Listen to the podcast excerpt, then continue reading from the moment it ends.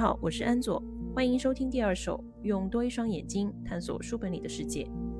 今天给大家分享两本书，一本是杨本芬的《我本芬芳》，另外一本呢是上野千鹤子的《艳女》。之所以把这两本书放在一起分享，一方面是因为它们虽然形式各异，但讲述的主题有相似之处，都是关于女性的生活和心理的。另一方面呢，也因为他们的作者杨本芬女士。生于一九四零年的中国湖南省，上野千鹤子女士生于一九四八年的日本富山县。这两位作者呢是同辈，而且呢是跟我本人的奶奶和外婆也是同辈。这四位老人在年轻的时候都经历过社会的巨变，我认为他们可以算得上是站在东亚女性自我觉醒的第一线了。从他们的生活和思考里面，会看到自我觉醒这件事在一开始的真实样貌。这远比光是看一本书、听一种说法要有趣的多。所以呢，今天的导读我就想把这四位老人放在一起讲。我在豆瓣上看到的艳女评论里面，有很多人都表示说上野女士说的很对，于是呢，自己就此对自己生活里面的男人或者身处的这个社会产生了一些绝望的想法。其实我觉得大可不必。首先，《艳女》呢并不是一本严肃的学术著作。它更像是作者个人的一些经验之谈，一些作为社会学家的社会观察，所以它在很大程度上是受限于作者个人的生活经验和看法的。这就意味着它并不会对每个个体的真实生活都形成一一对应的参考价值，因为我们不断变化的生活和书本上写下来的已经固定的东西，它们之间的可比性呢，其实是没有大家想象的那么高的。书本里面的文字。写的再动人都好，往往呢只是对真实生活的简化，否则它的传播性也不会那么强。那我认为呢，其实《艳女》里面有很多说的非常到位的地方，而且平心而论呢，作者写的酣畅淋漓，话语间呢非常的直接。对于那些认同他的说法的读者来讲，应该呢是会读得蛮爽的。那我就是其中这么一位读者。当然了，读得爽有个潜在的不好之处。就是读得越爽，想的也就越懒。反正他说的跟自己想的大差不差，能获得自己的认同，那么作为读者的，就比较容易会跟着那个思路走，进而呢失去了比较多的批判精神。这一点呢，其实是我自己在读《谚语》的过程当中比较在意的一点。尤其是上野女士，其实在书写的时候多用论断式的说法，这些说法呢本身又比较偏理论。相对于一般的叙事性描述而言，他的观点输出呢是更直白的。但顾及到篇幅和受众的问题，其实呢上野在下论断之前没有办法做太充分的议论。其中一个例子啊，就是他说到关于男性对女性符号发情的这个论述。其实这个观点本身很值得深入的说一说哈。譬如说何为符号，何为发情，符号是如何形成的？女性符号在社会上的普遍性究竟何如？如何得知男性有着这种倾向？这些方面的问题，上野女士都没有仔细讲。所以呢，在理论层面上是不能不让我觉得警惕的。当然了，从阅读体验上来讲，像我刚刚说的，这可能是大众读物必须做出的取舍。呃，其实也无可厚非。真正可能造成问题的，反而是如果有些读者。他们自己真的把上野书中的字字句句都当成颠扑不破的真理，然后原封不动的拿来责怪身边的人或者要求身边的人，这个呢可能呃是会导致一些不太好的结果。我们且不提上野说的是否真的全部都很有道理哈，哪怕他说的绝完全就是社会现实，你也很难拿着这些论断去评判一个身在社会当中的人。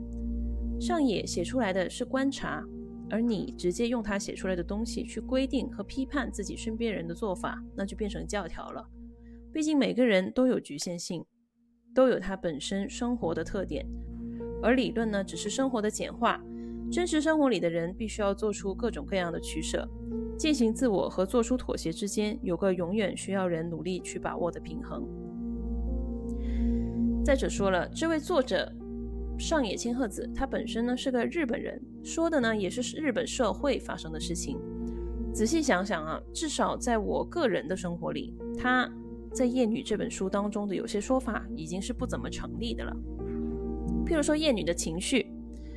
嗯，他说，但凡是生活在当下这个社会的人，都会有厌女的情绪。但我倒是觉得，在我自己的情况来讲的话，我确实有过一个时期是觉得自己要像个男生啊，然后不想自己像个女生一样。但是呢，那也是少女时期的事情了。长大后，当我在心理上立住自我的脚跟以后，这种情绪自然的就没有了。又譬如说，上也讲到，女性在性行为方面可能会更享受作为被动接受的一方。那这一点呢，在我自己身上也是随着年龄增长，随着我自己对自己的认识进一步加深，从而发生了改变。谁主动谁被动，对我来说远没有了解对方的需求，让大家都能享受这件事情重要。还有就是，对女性要有女性的样子。女性必须同时满足自我实现和社会对女性特定的要求这两种角色的困境。我觉得在我身上的存在感呢是比较稀薄的，可能也是少女时期跟二十岁出头的时候会有过一点困惑，但当年的困惑到了现在三十岁亲身经历的时候，就会觉得我管他呢，对吧？呃，当然了，这可能也跟中国本身对女性角色的定位没有日本那么突出、那么明显是有关系的。日本社会不是都提倡所谓的女子力吗？当然，中国也有所谓的女人味哈，但中国的这个概念本身并没有特别的明确，也没有实际到可以在现实层面去规训女性在工作场所和家庭生活里面应该如何行动的这个地步。当然了，嗯，上野在《夜女》里面对一些日本文艺作品的批评，包括对我的我自己的性启蒙读物之一《失乐园》的作者渡边淳一的批评，我觉得都还是挺到位，还蛮值得一看的。因为我自己呢，本身在看《失乐园》和《爱的流放地》这两本渡边淳一写的书的时候啊，就总觉得他书里面的男主人公呢是在自说自话。他把女人描述的太容易有感觉，也太依赖男性了。呃，我原本以为可能这是日本女性的一个特点，但是按照上野的说法看来，也并不是说所有的日本女性都是这样的哈。嗯，当然我同时也不否认呢，渡边淳一对性本身的描写是很美的，反正我个人是非常的欣赏。作为一个处于他那个时代的日本男性作家，他对性的描写，我认为已经尽力了。甚至呢，会有点用力过猛，过于理想和梦幻。毕竟，我觉得在现实生活当中，会单纯因为高质量的性而痴迷于男性的女性，嗯，是有点天方夜谭的感觉。我觉得不太现实哈。嗯，那说回这两本书啊，鉴于厌女的论断话，我觉得把它跟我本芬芳这本小说放在一起看，就会非常的有意思。因为我本芬芳讲述的，恰恰就是一个非常生活化的故事。那已经八十岁高龄的杨本芬女士呢，其实是在用笔总结她自己的人生经历。杨本芬呢，她本身是一位家庭主妇，也没有经历过任何专业的写作训练，所以他的小说呢都是偏个人叙述，比较流水，没有什么跌宕的情节和精心的设计。相比起专业的小说作者。他的故事呢会少一些复杂性和深刻性，但是相对应的就会比一般小说更加的真挚和实在。我觉得把《艳女》和《我本芬芳》放在一起看，能够让人窥见一点理论和现实之间的差别。尤其是这两位女士刚好呢又是同龄人，她们的年龄只相差八岁。那杨本芬呢，她生于一九四零年，她成长的年代啊是一个非常讲究出身成分的年代。那由于她自己本身，她的爸爸好像是旧官吏，所以呢，她的出生成分是非常不好的。她小时候呢，很渴望读书，但是却因为自己的出身而错失了读书的机会。后来呢，就是因为这个想要继续念书的执念，而嫁给了她的丈夫。结果呢，呃，却在婚后因为生活所迫，家事太多了，而彻底的没有了再去读书的机会。新中国成立初期。也就是杨本芬她自己年少的时候，其实是流行过“妇女能顶半边天”这个说法的。那据百度百科说，《人民日报》考证，“妇女能顶半边天”这个说法呢，是呃一九五二年农业合作化运动之下的产物。那当时呢，有大量的妇女投入到农业生产当中，于是呢，就出现了女人也能做男人能做到的事情的这种印象，所以呢，就说妇女能顶半边天。其实要我说哈，女人何止能做男人能做的事情，男人不能做的事情她也能做，譬如说生小孩，对吧？呃，总之呢，在那个年代，女性意识其实已经受到了一个比较大的刺激了，因为这个，嗯，时代更迭的缘故。而杨本芬的故事呢，也反映了那个年代很多女性的一个处境。那在她的书中呢，她描述了许多在家庭生活当中，女主人公负担极重，丈夫呢却不闻不问的一个情节。譬如说，她大着肚子还要操持各种家务，丈夫呢却以不能浇灌她为理由而拒绝帮衬。又包括呢，丈夫对客人特别好，但是呢，对自己的家里人却特别的木讷。一直呢没有给到妻子以感情上的支持等等，那这些点呢都很容易引起当代读者，尤其是女性读者的共鸣啊。我们现在都在讲说，丈夫和妻子要分配家庭事务，丈夫不能把妻子对家庭的付出视为理所当然的。现在还特别提倡一种叫做情绪价值的东西。那很显然呢，嗯，我本芬芳这个故事当中的丈夫呢，在提供情绪价值这方面可谓是完全不合格的。那所以呢，你可以想见，呃，在杨本芬年轻的那个年代，她的女性意识受到了一的一定的刺激，开始想要为自己争取一些东西。但是呢，社会现实其实并没有发展到那个地步哈。嗯，她的丈夫依然是一个非常传统的一个大男人的思想。这个故事的主人公啊，是非常非常注重爱情的，爱情也是，嗯，这个故事。其实从一而终的一个呃，其中一个重要的主题哈，她呢执着于自己丈夫的爱和丈夫对她多年艰辛付出的肯定。如果从当代女权主义的角度去解读这件事情，这倒是最不女权的一点。来自男人的肯定呢，其实不应该成为女性的执着。她劳心劳身成就的辉煌，虽然没有被当时的社会承认，甚至可能也不会被现在的社会承认啊。但是都是实打实的存在的。当然了，并非自愿选择而成就的辉煌，其实呢，也可以被解释为是被压迫的证据。说白了，就按照最实际的方法计算，她丈夫在工作上所奉献出的劳动力，与她在家务活和养育孩子上面所奉献出的劳动力，其实根本是无法比拟的。只是前者能带来数得出、看得见的经济收益，而后者呢？就完全被当成是空气，但是你试想一下，如果人没有了空气，会怎么样呢？饶是如此啊，有了这么多的成就，哈，养育了三个那么优秀出色的孩子，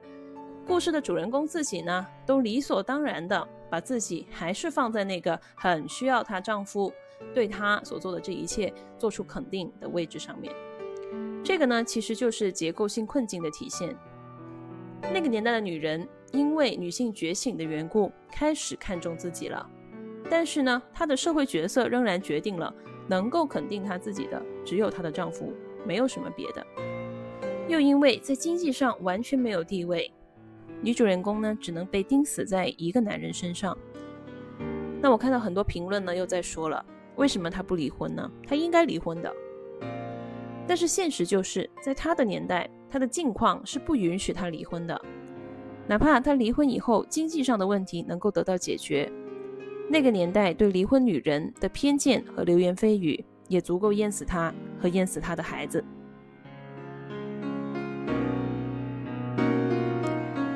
这就让我想起啊，人们在聊民国时期思想解放的那帮知识分子的时候。总会聊到一些关于他们追求自由爱情的意识。那帮著名的人物当中，有很多呢，都是觉得说家里父母之命、媒妁之言娶回来的并不是真爱，所以呢，向往真正的自由，哈，鄙视封建礼教的他们呢，就自以为清高伟大的抛掉了那个妻子，在城里啊找到自己真正的爱人。呃，我当然也不是说要责怪这一帮人。嗯，因为那是他们在那个年代经历过一些思潮的洗礼以后非常自然的一种反应。但是我觉得后世也不必赞颂这种所谓的自由恋爱的行为，因为这其实是把自己的自由建立在别人的牺牲和禁锢之上，是彻头彻尾的自私和虚伪。John Stuart Mill 在《论自由》里面提到，自由的前提是不能损害他人的利益。如果说父母之命娶来的媳妇是封建礼教的助教，那么这些知识分子身上就背负着封建礼教的原罪。你既然那么憎恨封建礼教，那就请憎恨你作为男人的身份，因为你若不是男丁，父母怎会死乞白赖的非要为了你去圈进一个无辜的人？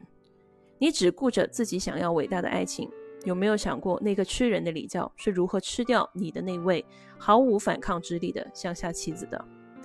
这些人想要解救中国，拯救人民于苦难之中，想的倒是挺美的，但做的都是些什么事呢？他怎么不首先想想怎么去拯救这个被他本人的家庭圈禁起来的封建奴隶呢？一屋不扫，何以扫天下？这位女人何尝不是非自主的嫁到你家的？她又何尝不是一个人？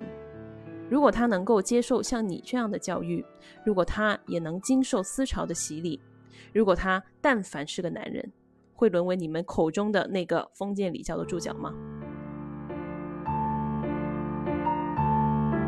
当然了，我的这些说法只针对后世的人们，不应该去赞颂这群人的某一类行为，反而应该从中更深刻地理解到，所谓的自由和解放，并没有那么的简单，也远没有那么的光鲜。历史的进步不会是一蹴而就的，再光明的偶像。也都必然会有阴暗之面，是事实就必须承认，苛责他们倒是不必，每个个体都有局限嘛。但造神呢，就更没必要，毕竟如果没有神，那就没有兽，大家都能做个人。好，回到我本芬芳的故事当中来，我觉得作为一个读者，对待这种带有明显时代感的故事，应该尽量保持一种客观的态度。客观的态度能够给人更宽广的观察视角，看出更多的问题。在那个年代，男性依然是家庭的主要生产力，女人在家庭内部的付出通常呢都会被视为理所应当，而且呢是不会得到任何的公共承认的。都觉得照顾小孩、照顾家庭是项顶自然、顶容易的事。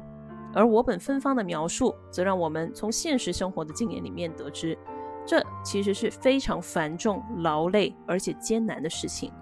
需要极大的体力消耗和耐力支持。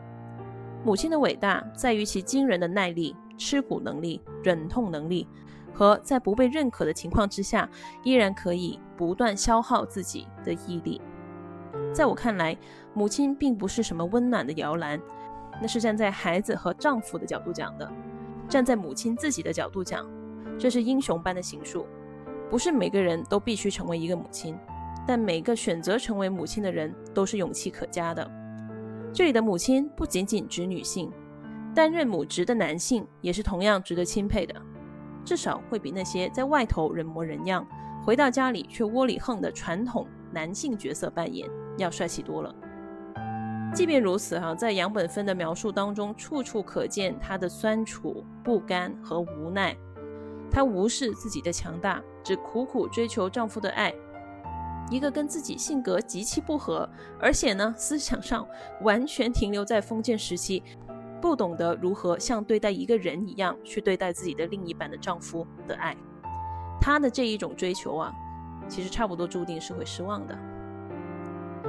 当然了，我所说的这种照顾家庭所需要的坚韧和强大，是区别于传统语境当中对母亲的一些无脑的赞颂的。首先，这种角色的参与者并不分男女；其次，这里的坚韧和强大需要得到社会的重视、肯定和承认，这在之前甚至在现在其实都是没有的。一个人如果只会赞颂母亲的伟大，却丝毫没有动力去自己多做家务、多带小孩，甚至不把自己不会做家务视为缺陷，那他的赞颂就并非是真心的赞颂。他在潜意识里依然是瞧不上这种工作的，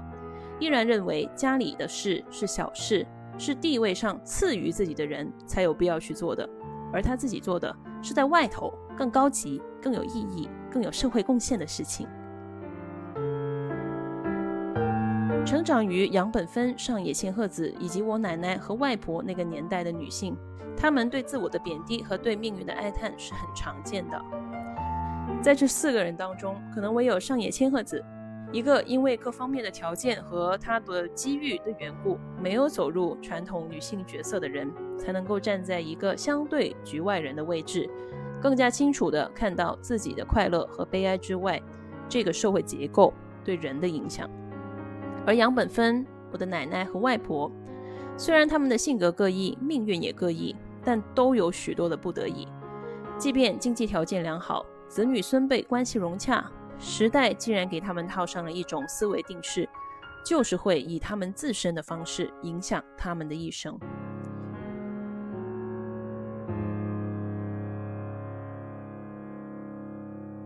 把厌女和我本芬芳放在一起看，就像我自己当年把如何对子女进行性教育和渡边淳一的《失乐园》放在一起看一样，一面是生活的提纯，一面是他人对生活的描述，在这之间。是自己的生活本身。我之前看到全西西跟上野千鹤子的对谈，他们问了一个问题：是不是以后找男朋友一定要找一个完全认同艳女里面所有说法的男生，才可以算得上是合格的伴侣呢？上野千鹤子女士对这个问题的回答是：女性主义的相关理论是后来才出现的东西。在一段关系当中，最重要的是不糊弄自己，搞清楚什么东西可以让步，什么东西不可以让步，这就可以了。我觉得呢，他的回答是蛮有道理的。我自己会认为啊，如果你喜欢上一个人，却觉得有必要翻别人写的书去对照他的看法和行为，那么你爱的其实是那本书，而并不是这个人。就像在一开头我提到的，印在纸上固定下来的字，永远抓不住千变万化的生活。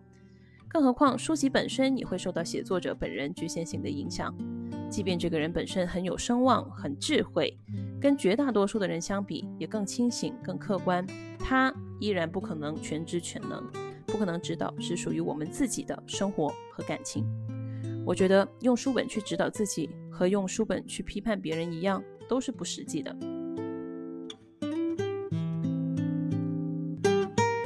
台湾歌手张宇有一首歌，不知道大家有没有听过啊？叫《四百龙吟》。四百就是数字四百，龙吟就是呃飞龙在天的龙，然后银元的银。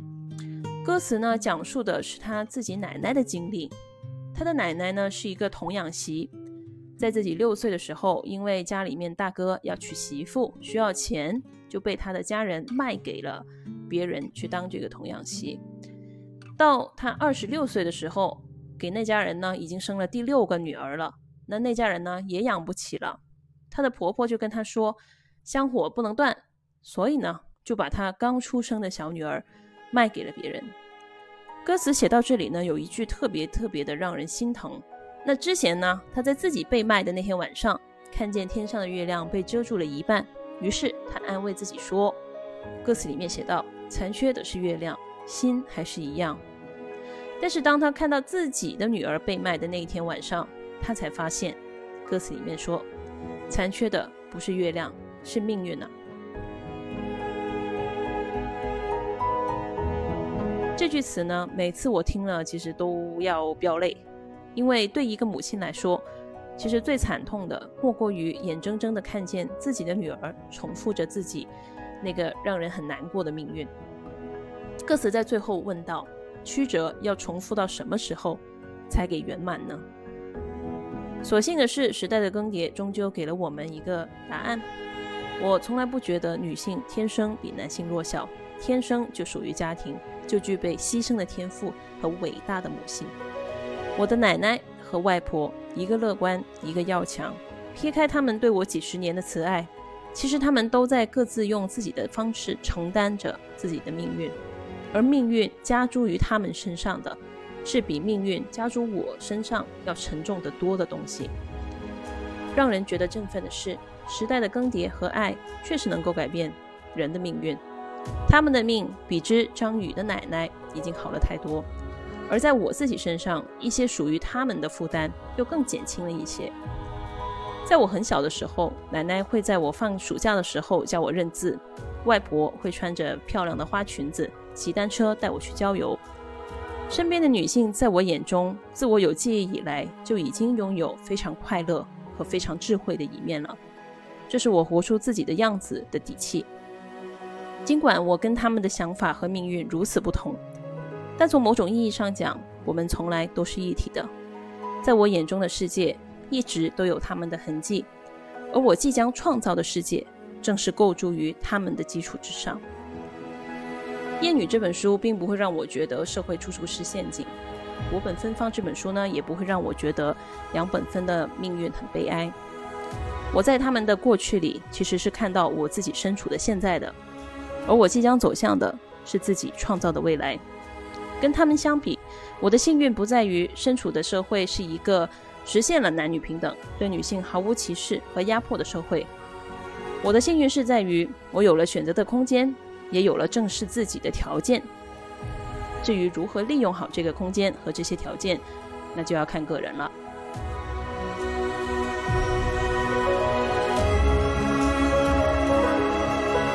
今天的节目到此结束，谢谢大家收听，希望大家喜欢。如果有想说的话，欢迎大家给我留言和评论。我们下期见。